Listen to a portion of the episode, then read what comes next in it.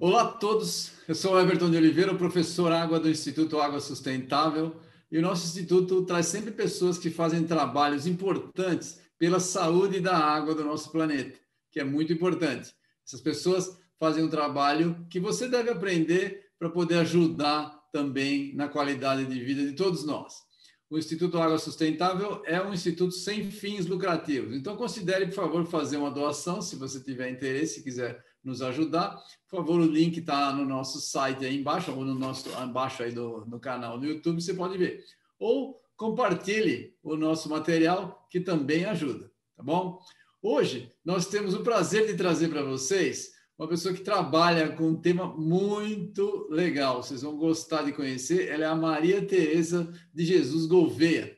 Ela é bióloga, mestre em ciência ambiental pela Universidade Federal Fluminense e doutora em ciências pela UERJ.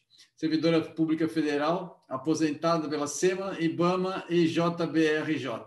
Coordenadora de políticas públicas e educadora ambiental do projeto Coral Vivo. É isso que vocês vão ver, muito legal e sou representante na Rede Águas da Guanabara, Redágua. Ela é facilitadora nas redes de políticas públicas de educação ambiental, na Rede Brasileira de Educação Ambiental, uh, Rede Brasileira de Educação Ambiental, e enredada nas redes de educação ambiental do Rio de Janeiro e na educação ambiental marinha, conselheira do CRB da segunda região e representante no Comitê da Bacia Hidrográfica da Bahia da Guanabara. São em educação, conservação e gestão ambiental no acompanhamento e análise de políticas públicas ambientais. Muito bem, que currículo invejável, Tereza. Vamos lá, conta para a gente aí, bem-vinda. Conta um pouco de, sobre a sua, a sua trajetória, se apresenta para o nosso público, por favor. Como é que você foi estudando até chegar nos corais, educação ambiental? Conta para a gente aí. Então tá, boa tarde, obrigada pelo convite. É, fico à disposição de todos. É, vou contar um pouquinho da minha trajetória, agradeço pela apresentação. Então, é, eu fiz é, ciências biológicas, a minha trajetória é, é, é comprida porque tenho 62 anos, é importante né, declarar não a idade. Não parece, não parece. Muito obrigada com essa felicidade toda, porque realmente eu trabalho com o que eu gosto, com o que eu acredito, e por ser, é, porque ambiente somos todos nós, né? É, ambiente é vida, biologia, estudo da vida. Então, como eu cheguei a essa trajetória, a educação ambiental, aos corais vivo, ao coral vivo, foi é, a partir da biologia. Bem, é, me formei em, em biologia, é, fiz estágios no campo da zoologia, mas também é, atuei já desde o início, é, quando ingressei no Serviço Federal, na área ambiental. Então, a Secretaria Especial do Meio Ambiente foi uma das, dos órgãos que uh, se fundi, foram fundidos com outros como IBDF, Sudévia e Sudep para o que hoje é o IBAMA. Pois bem, no IBAMA, né, a minha, a minha, o, o, o, o foco do trabalho era na área ambiental, só que começou de origem da SEMA, que hoje teria o status de ministério, era uma secretaria especial, é, nós tínhamos que trabalhar sobre as três vertentes: a conservação, a educação ambiental e a gestão ambiental. É, tinham outros nomes, né? Os nomes com a contemporaneidade vão se, alter, se, se alterando, mas a, o foco é o mesmo. Portanto, a educação ambiental, a conservação já estavam ah, na minha formação é, dentro do setor público. Bem, e aí então, um belo dia eu estava no Jardim Botânico, então eu vou chegar ao Coral Vivo, é, trabalhando no Núcleo de Educação Ambiental do Instituto de Pesquisa Jardim Botânico, que já tinha pertencido à estrutura do IBAMA, então eu tanto trabalhei na Superintendência Estadual do IBAMA, Rio de Janeiro, como também trabalhei, né, fiquei lotada no Jardim Botânico do Rio de Janeiro, e numa dessas ocasiões lotada no Núcleo de Educação Ambiental do Jardim Botânico do Rio de Janeiro, que foi uh, um dos primeiros núcleos a serem criados na estrutura do IBAMA, é, nos foi apresentado por uma colega que, que é pesquisadora em algas do Jardim Botânico, um colega, pesquisador e professor é, do Museu Nacional do Rio de Janeiro, que estava submetendo um projeto ao, ao, a um edital da Petrobras Socioambiental e que esse edital exigia né, a apresentação de propostas é, de educação ambiental a cada, para cada projeto. Esse professor pesquisador, ele é especialista em corais, e aí, então, através dessa colega nossa, foi conversar comigo e com uma outra colega. E aí, então, ali nasceu uma parceria entre essas duas instituições. Isso se deu no ano de 2007, e desde então eu estou no projeto Coral Vivo. É, já estive como coordenadora de educação ambiental é, até o ano passado e estava acumulando também a coordenação de políticas públicas. Hoje eu sou educadora ambiental do projeto Coral Vivo. É, a coordenação é de uma grande querida colega nossa é, que já esteve no Coral Vivo, sempre presente, é, fazendo ou não é, é, compondo ou não o corpo funcional do projeto Coral Vivo, mas hoje ela desempenha o papel de coordenadora, que é a Thaís Melo, mas eu continuo educadora ambiental porque assumi a representação do projeto Coral Vivo no estado do Rio de Janeiro, também como representante da rede Águas Conservação, conservação é, rede Águas e Conservação da Baía de Guanabara, que é a Redágua. Então, essa foi a minha entrada no projeto Coral Vivo. Muito, muito legal. Quer dizer que, você, que, que vida dura, trabalhar no, no, no Jardim Botânico não é para muita gente, não, né? inveja do bem, inveja do bem, não precisa ficar chateada. e qual é o projeto Coral Vivo? Então, o projeto Coral Vivo, ele nasceu em 2003, através do, do interesse de dois pesquisadores, um já mencionei aqui, agora vou, vou mencionar o nome completo, que é Clóvis Castro e Débora Pires. É, é, ambos né, ah, do Corpo Funcional do Museu Nacional, especialistas em corais, é, e que em 2003 criaram o projeto Coral Vivo. Em 2003, é, buscaram outros patrocínios, especialmente o mais importante foi o do é, Fundo Nacional do Meio Ambiente. Então, o projeto Coral Vivo vai fazer em 2023 20 anos, e esse ano, muito recentemente, na verdade, semana passada, dia 11 de outubro, é, ficamos maior de idade, fizemos 18 anos de existência. Pois bem, esses dois pesquisadores, então, é, com o entendimento de que a produção de conhecimentos científicos para é, resultarem em ações concretas de conservação, havia necessidade de algum componente a mais, e esse componente foi a educação.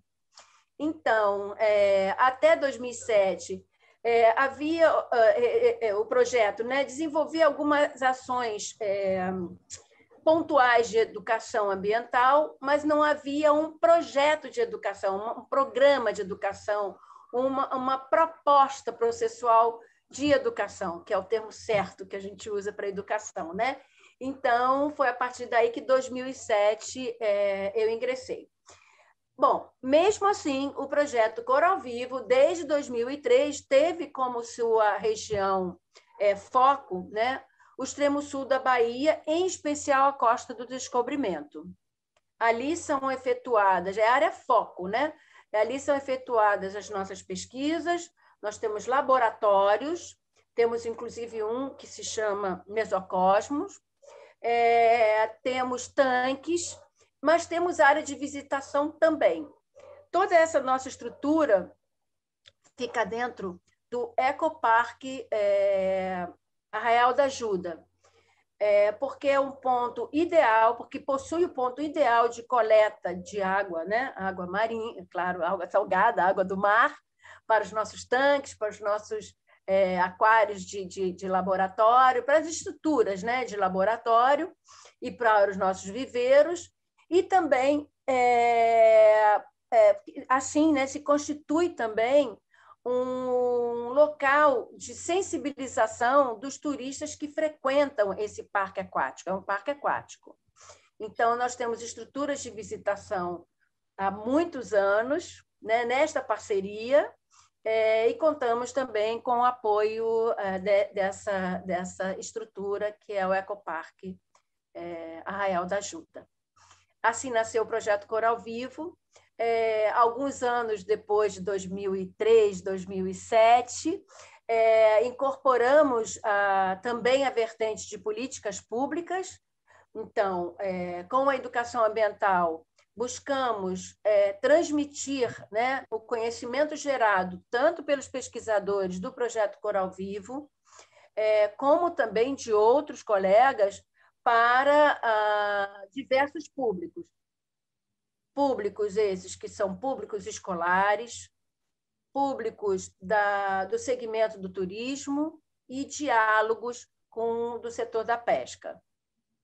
Então, o projeto Coral Vivo, na verdade, é, há alguns anos, é, possui as vertentes de produção de conhecimento, então, pesquisa, educação, então, né, além da educação ambiental, porque nós temos também um programa de extensão, então, atendemos estudantes de todo o país nessa nossa base.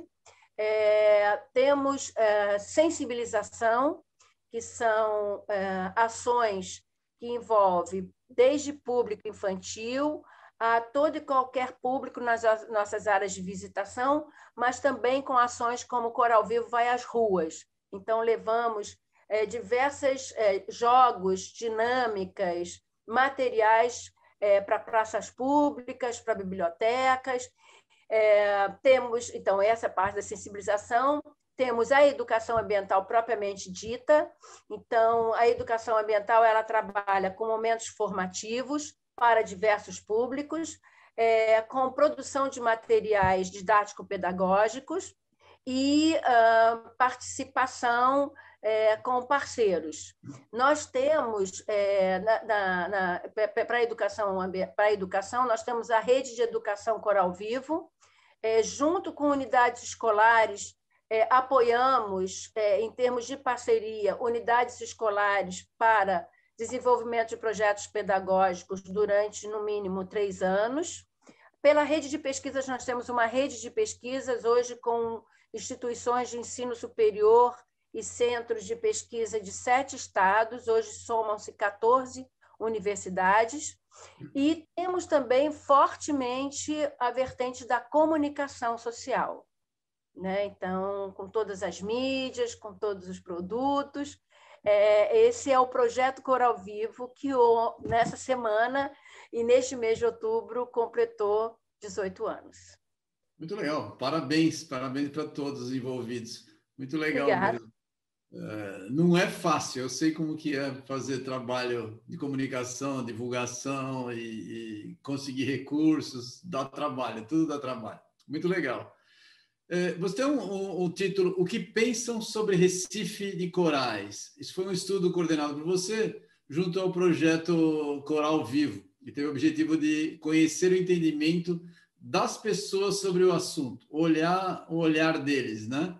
É, você pode falar um pouquinho disso daí para a gente? Quais os resultados, quais as experiências? Conta um pouco aí para a gente. O que, que acontece? É... Tudo tem a ver com a nossa trajetória profissional e pessoal, né? como eu comentei com vocês, eu não trabalhava, né, tanto na SEMA quanto no IBAMA, com ambientes marinhos. É, tudo surgiu desse convite lá em 2007 que eu já relatei. E aí, trabalhando, eu fui percebendo um, um, um educador ambiental, aliás, um ambientalista, ele dialoga com o mundo, né? E um educador ambiental, ele dialoga, essa é a palavra, ele dialoga com qualquer pessoa. E aí é, eu fui percebendo que havia uma lacuna de conhecimento social é, sobre corais e, portanto, sobre recifes de corais. Porque nós temos recifes de corais e temos ambientes coralinos. O Coral Vivo trabalha com ambientes coralinos, seja recifes de coral, seja bancos de coral, seja é, corais né, que ficam nos costões rochosos, enfim, ele trabalha com esse universo, com esses ambientes. Por isso que a gente fala ambientes coralinos. Mas aí, o que, que eu percebi? Que as pessoas, como que as pessoas, os visitantes, os usuários, é, poderiam entender a riqueza que havia nesses ambientes se, infelizmente, é, olham para o mar, para o oceano, apenas a partir da linha d'água. Né? Nem todos mergulham, né? nem todos mergulham para ver a biodiversidade, a rica biodiversidade que há nesses ambientes marinhos. E, em especial, nos ambientes recifes de corais, que são verdadeiras florestas submersas. Né? A diversidade é robusta, é rica. É uma floresta submersa. E aí, então, como conversar, como dialogar, como sensibilizar de que as pessoas não podem pisar nos recifes se elas não sabem, não percebem que aquilo são organismos vivos e não pedras e não vegetais. Então, daí nasceu esse levantamento de percepção, o que pensam sobre recifes de corais. E as principais, a, principal pergunta era: o que você acha que é coral? É pedra? É animal? Ou é uma planta? A grande maioria, e, essa, e esse levantamento foi feito em, em locais e é, locais de acesso a, antes, né? Ao, ao parque, ao, ao eco, ao, ao eco parque, né? A Elda Ajuda, antes da visitação, porque lá dentro eles teriam acesso às informações, mas também nas praias da nossa área de abrangência, que era a Costa do Descobrimento. Bem, quando eram é, moradores, sabiam que eram animais. Alguns ainda tinham dúvidas. Os visitantes do ecoparque, esses não tinham a menor ideia variava mesmo entre pedra e planta. Pouquíssimos achavam que eram animais. Estavam indo para visitar uma região que é assim reconhecida, né, como uma área rica em recifes de coral, né, que é o extremo, extremo sul da Bahia. Então, foi a nossa, a nossa, esse levantamento veio subsidiar que realmente o foco do nosso trabalho é, inicia e nunca acaba por demonstrar né, que corais são organismos vivos, que ambientes coralinos são importantes para a sociedade por diversas razões e que recifes de corais são verdadeiras florestas submersas, portanto, ricas em biodiversidade, ricas é, em prestador, prestadoras né, de serviços ambientais à sociedade humana. Então, essa foi a nossa, a nossa resposta. A gente tinha, uh, não vou dizer certeza, mas a gente tinha a impressão de que chegaríamos a essa conclusão. Você sabe que em toda pesquisa há uma falsa neutralidade do pesquisador, né? Por isso é que criamos hipótese. Então, a nossa hipótese realmente estava correta. Foi isso que aconteceu. Muito legal, muito legal. É, e quando a gente vai num lugar, num lugar como esse, e, você aprende a mergulhar, né? Porque você vê que é tão lindo, né? Quem mergulha uma vez não para mais, porque é é, é colorido, é agradável, é altamente recomendável. Então, o que, que, é nesse caso aí? Se eu for lá mergulhar e começar a mexer no coral e começar a andar no coral, eu vou estragar tudo, não é isso? Como é que eu posso fazer algo sustentável? É possível? Você tem algum exemplo disso? Fazer turismo sustentável? Temos, inclusive assim, nós temos é, publicações voltadas para turismo sustentável, né? Em Recifes e ambientes coralinos. Temos um manual é, que é até muito utilizado, e também para operadores de turismo, ah, ah, turismólogos, é, guias de turismo, é, oferecemos mais de uma vez é, momentos formativos, né? Em uhum. linguagem mais popular, capacitações. Bem, então, o que, que você falou de exemplos? O que, que acontece? A flutuação é o ideal. Sim. A flutuação é agradável. Então, realmente, a flutuação. E aí, se você for para o mar, com certeza você vai acompanhado por, né, por uma empresa de turismo, ele vai oferecer essa flutuação. E essa flutuação, ela não prejudica em nada e nos ajuda, colabora com o entendimento sobre, claro que passa pelo encantamento, né? O uhum. encantamento leva à sensibilização e realmente leva à conservação. Para conservar é preciso conhecer. Não é à toa, se vocês me permitem, né, que estamos na década da ciência oceânica, que estamos é, promovendo mais do que nunca a cultura oceânica. Né? Mais uma vez eu te digo, por que, que temos que olhar o mar? Por que, que aprendemos a olhar o mar?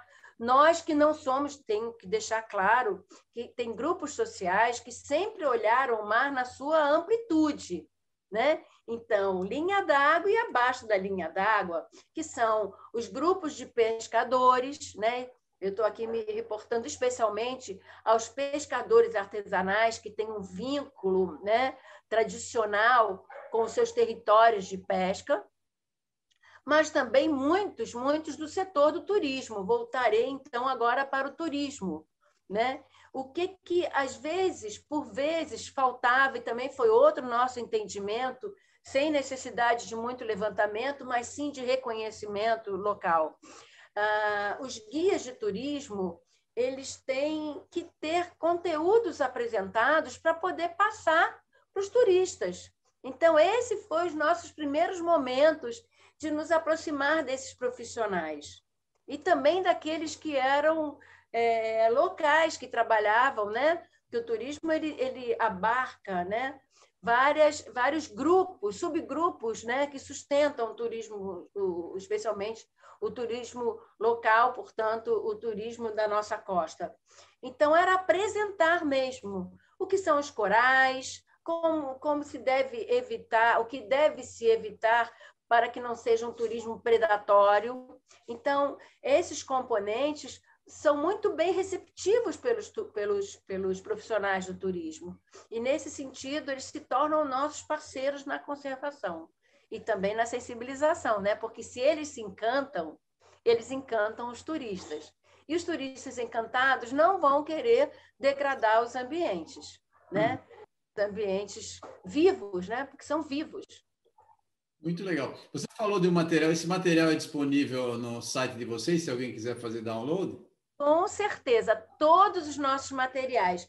É, posso, posso apresentar aqui rapidinho? Até peguei aqui para mostrar. Mostra, claro, mostra. A gente, a gente vai deixar o link aí, aqui embaixo, pessoal. Você pode clicar e fazer o download do material que ela está mostrando para a gente. Aí. Pode mostrar, Tereza. Estão todos disponíveis no www.coralvivo.org.br.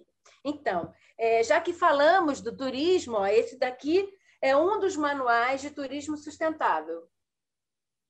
Está visível? Está visível. Então, eles são ricamente ilustrados.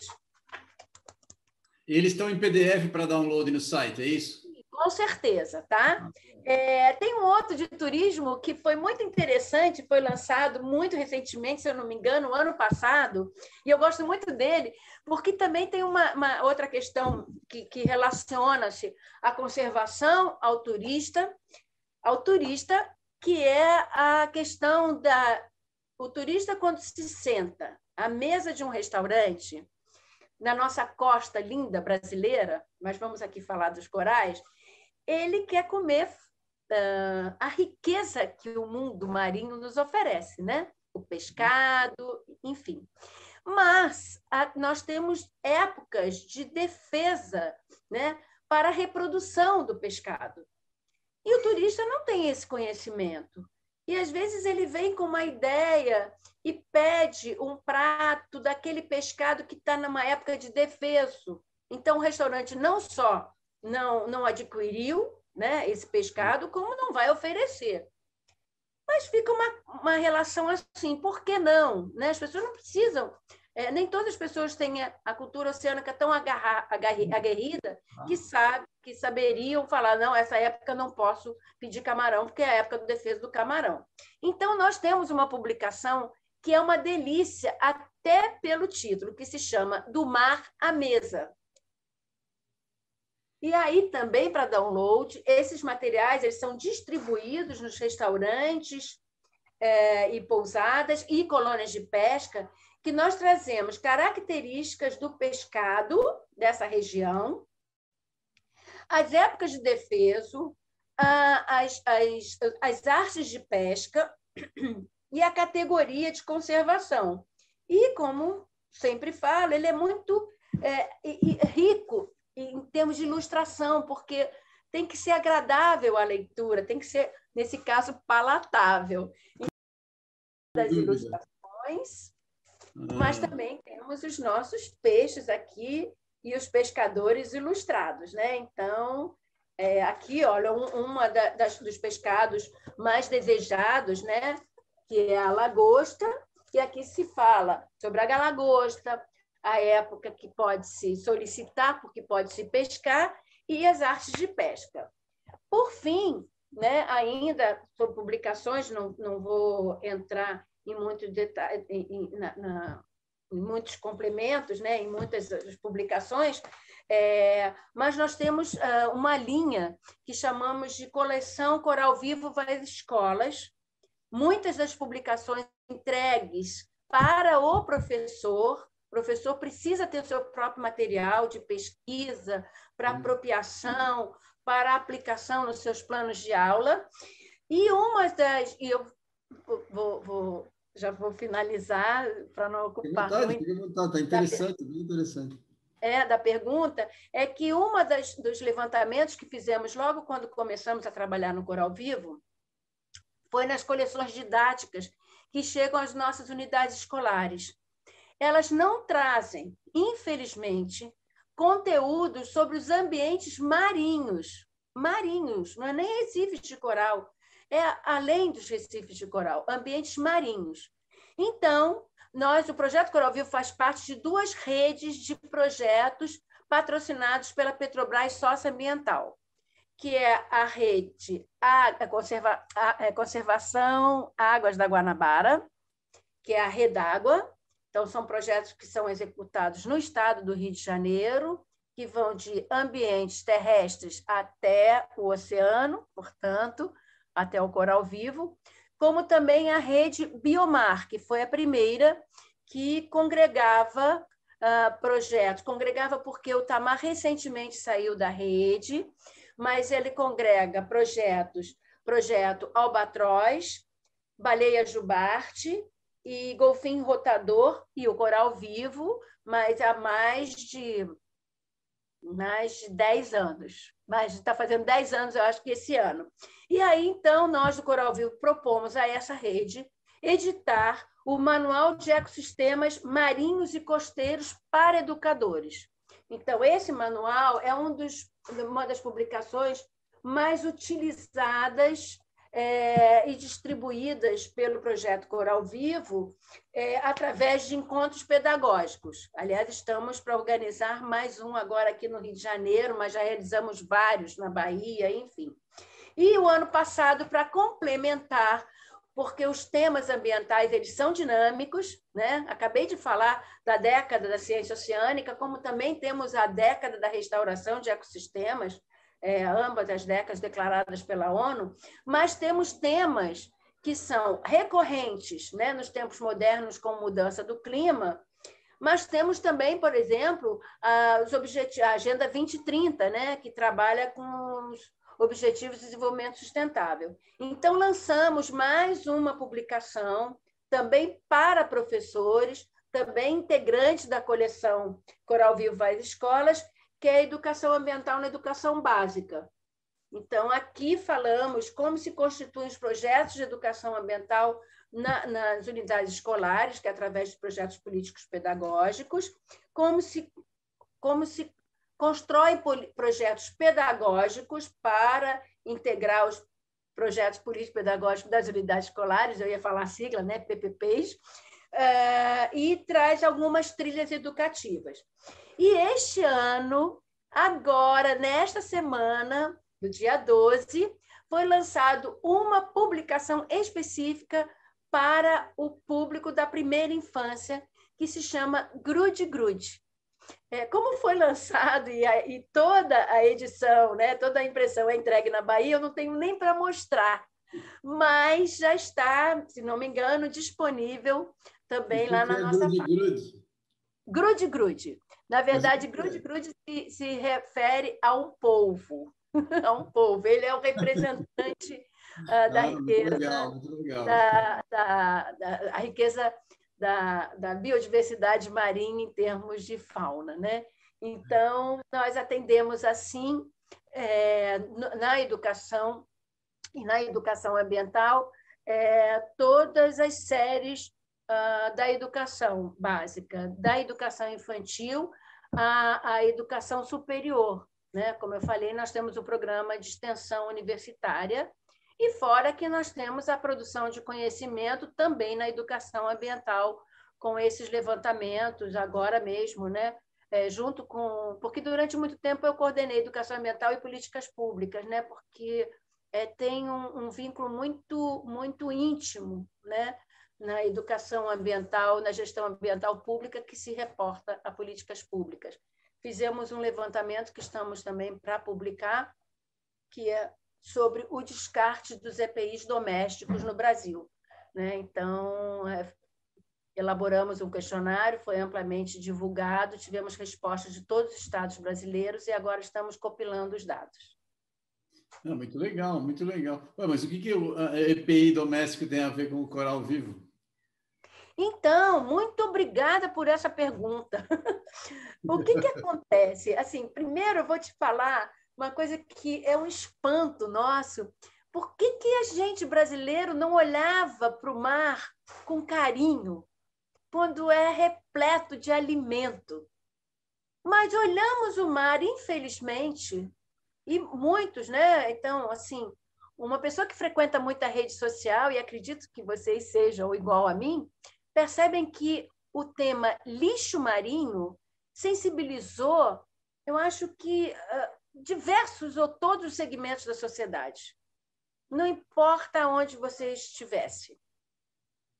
E não, e não a fartura de alimento que o mar sempre nos proporcionou. E aí eu respondo para você o que tem a ver o IPI com, com coral vivo. Porque, infelizmente, a produção de lixo na parte terrestre, lixo, não resíduo, porque resíduo ele pode ser aproveitado, reaproveitado mas de lixo. O lixo é quando ele é completamente descartado. Ele vai parar no mar e ele causa danos aos ambientes marinhos, aos recifes de coral, à floresta submersa, que chega a matar fauna e flora. Né? Então, vários e vários exemplos. E o que, que aconteceu com o que já ocorria, né? que é, infelizmente, é, esses resíduos descartados como lixo no continente, carreados para o mar, vira lixo marinho, com a produção, com a necessidade né, de saúde pública de usarmos máscara, luvas, é, são descartados completamente, porque não podem ser reaproveitados. Então, realmente, eles são lixo. Eles são elementos de lixo.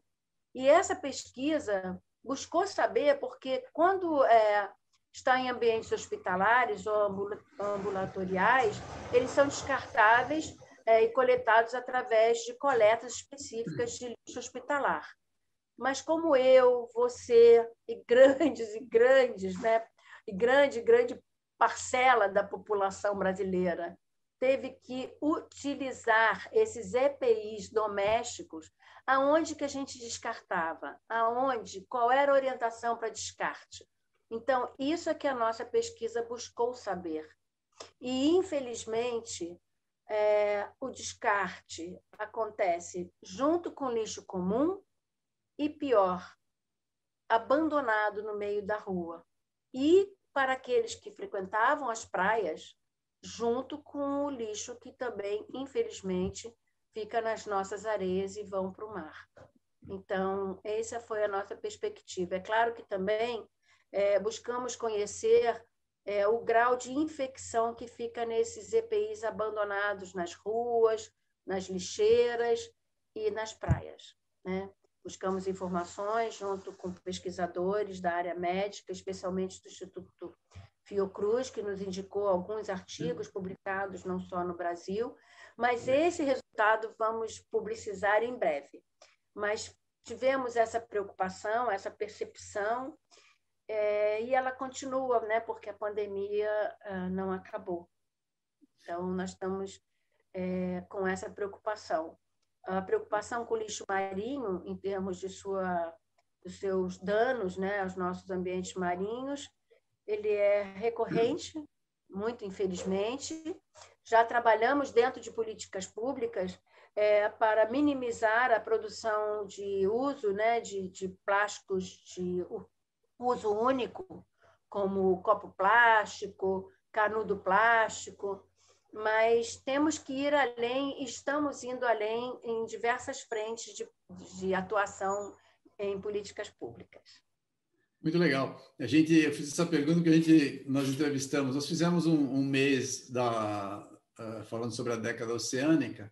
Nós trouxemos o, o Alexander Turra. Ele falou bastante disso daí, né? Então é bom sempre a gente é, frisar a importância, porque as pessoas acham que porque eu estou em casa, estou longe do mar, eu não, não tenho impacto no ambiente marinho, o que não é verdade. E você é, esclareceu bem isso daí. Muito legal.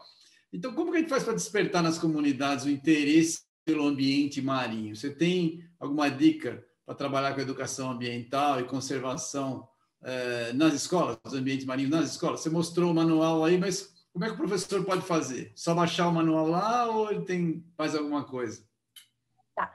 Eu vou primeiro assim tentar responder a pergunta. Você lembrou do, do, do, do Turra, aliás, né?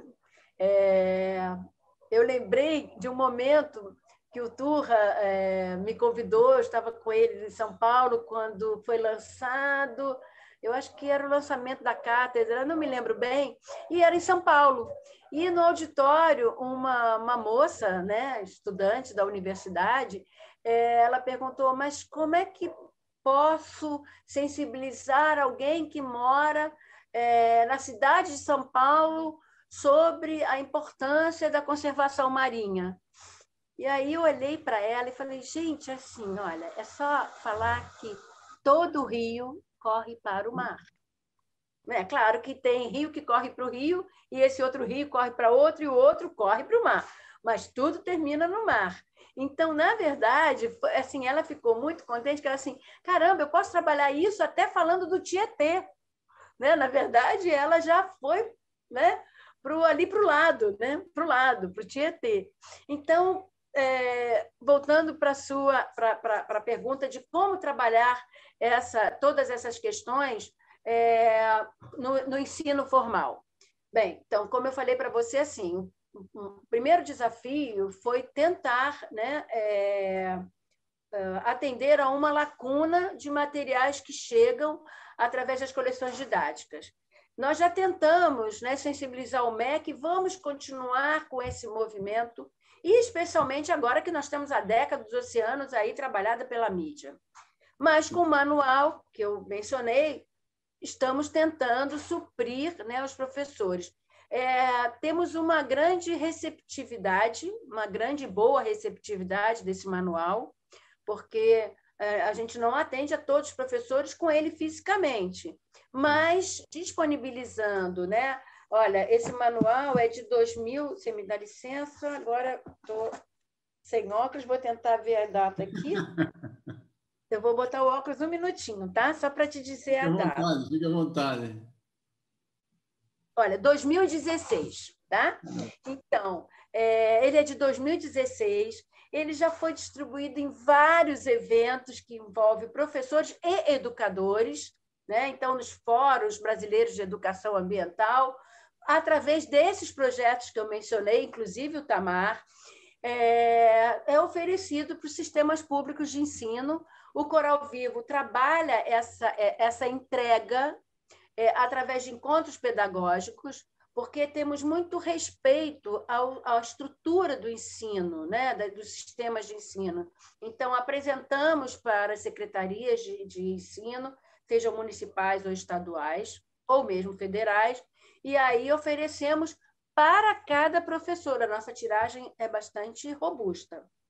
Então, temos esse oferecimento. Agora, como trabalhar esse componente pelos professores depende muito é, do tempo que esse professor vai ter para trabalhar com o conteúdo. O conteúdo né, de trabalhar ambientes marinhos é tão rico quanto o é de trabalhar com ambientes terrestres. Nós temos no sistema né, de, de ensino, nas nossas orientações pedagógicas, aqueles momentos de trabalhar os ecossistemas, tanto no ensino fundamental quanto no médio.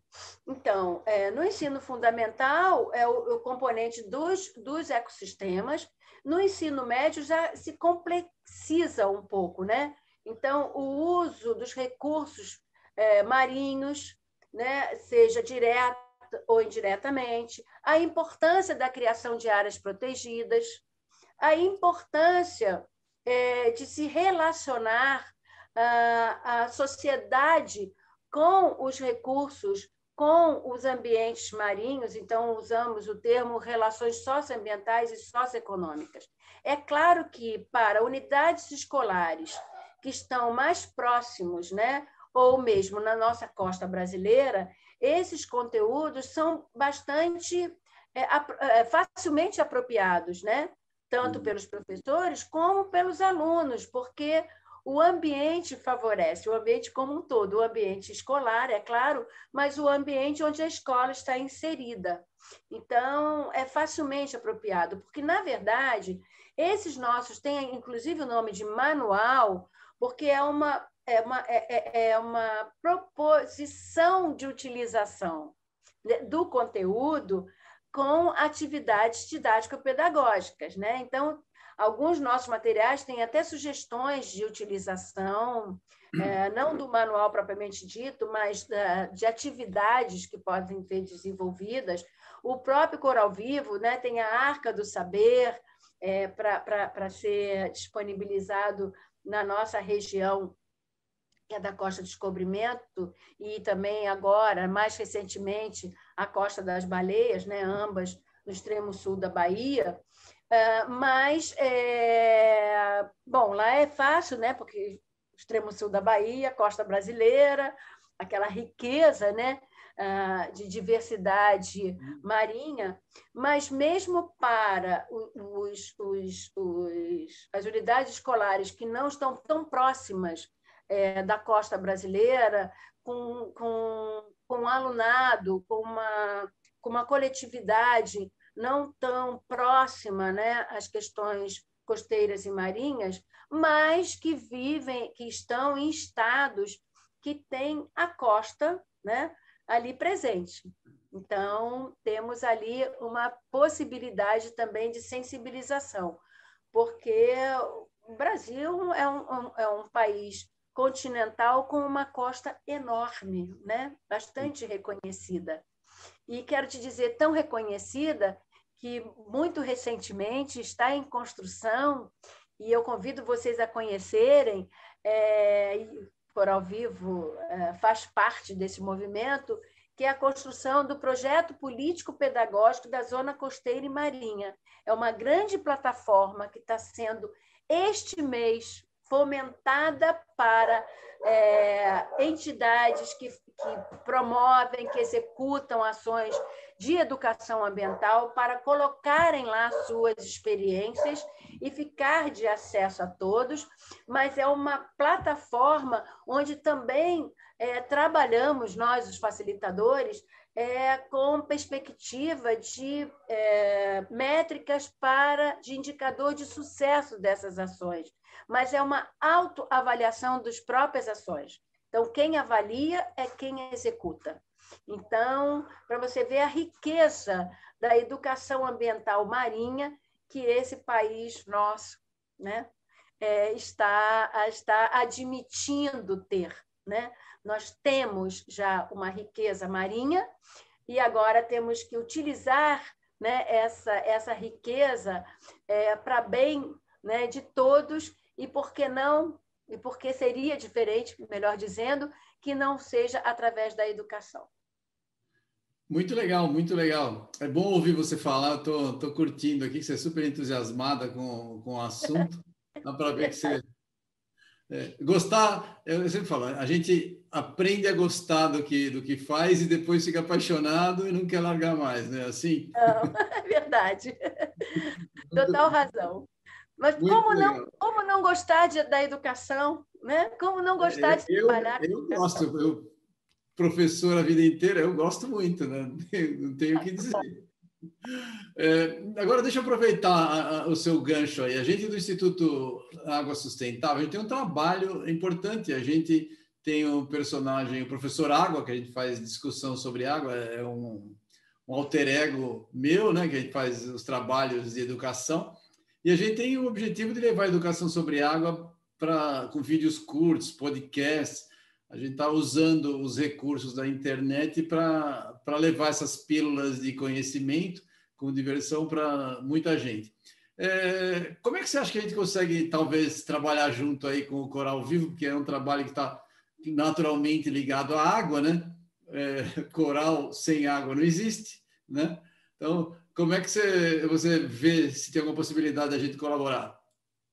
Então, mais que colaborar, não, vamos ser parceiros. O Coral Vivo, ele tem essa palavra parceria como uma palavra assim, é, como é que eu posso dizer, muito, muito, muito próxima do nosso fazer.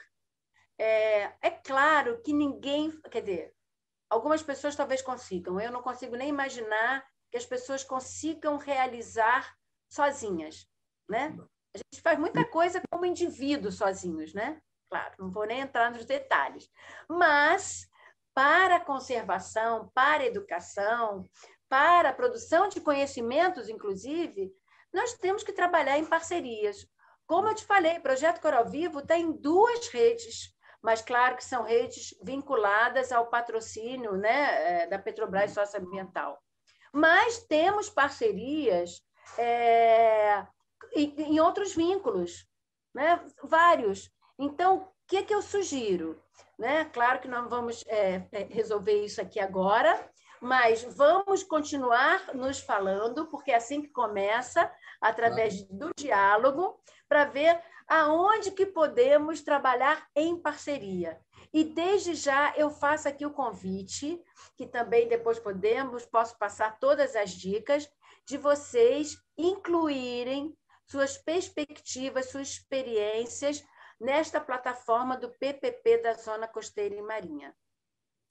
Ah, então, é muito importante, porque é ali que todos nós, e somos muitos, somos muitos que trabalhamos em várias vertentes de educação ambiental, nenhuma mais importante que outra, como diria, né? Paulo Freire, todo saber, todo, não existe saber é, menos importante ou mais importante existem saberes diferenciados. Então, eu estou traduzindo para fazeres. Todos os fazeres são importantes, todos. E fazeres educativos, como não ser importante? Então, eu faço esse convite, depois, no particular, está no tempo certo, está no tempo certo de incluir, a de incluir na plataforma.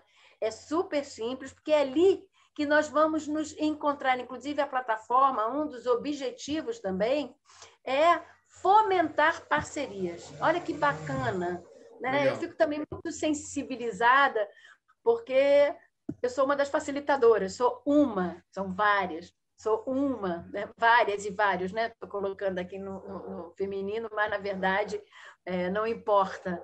É, somos muitos, pronto, somos muitos os facilitadores. Então, fica aqui o convite, espero ter animado vocês. E com quanto certeza, a possíveis parcerias, vamos sim dialogando. Né? Vamos dialogando. Para nós, o Coral Vivo é, será um prazer.